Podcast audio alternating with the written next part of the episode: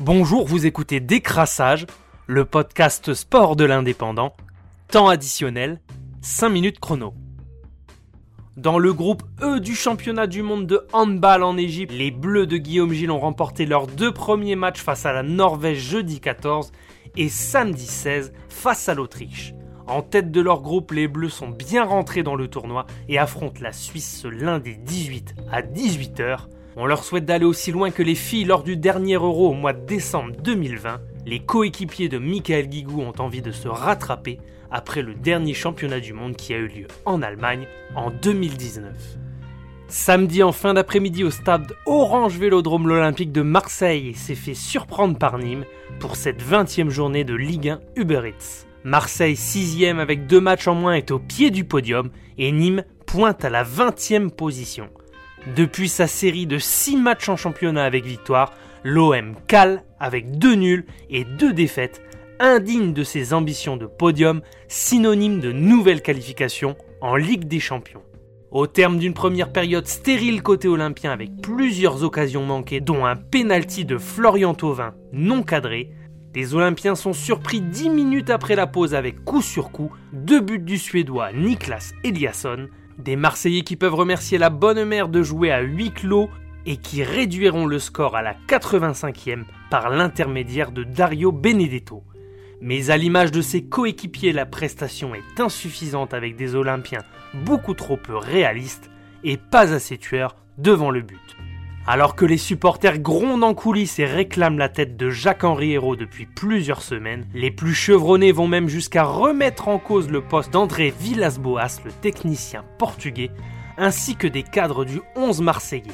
Et vu la prestation réalisée face à Nîmes avec peu d'impact physique, mis à part le défenseur espagnol Alvaro González, ça devient compliqué de leur donner tort.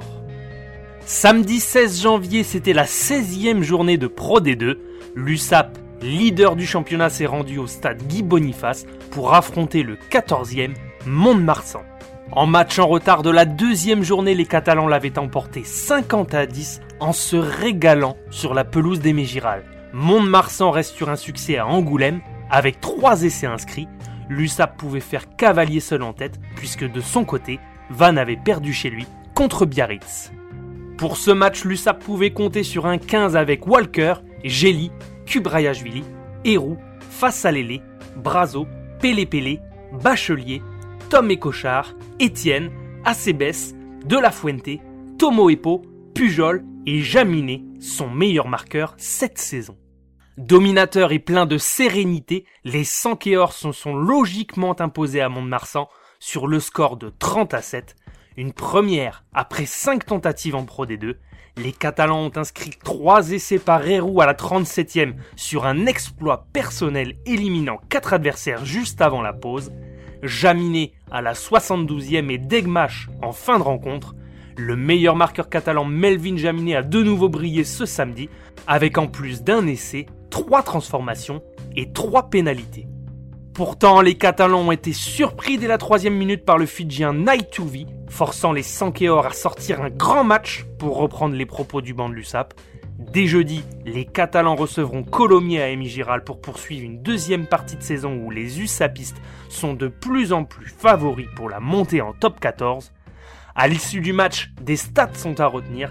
201 points pour un USAP qui brille hors de ses terres avec une moyenne de 25 points par match et 16 essais à l'extérieur, Melvin Jaminet est co-meilleur marqueur de Pro D2 avec 167 points, dont 59 sur les trois derniers matchs. C'était Décrassage, le podcast sport de l'indépendant. Bonne journée à tous.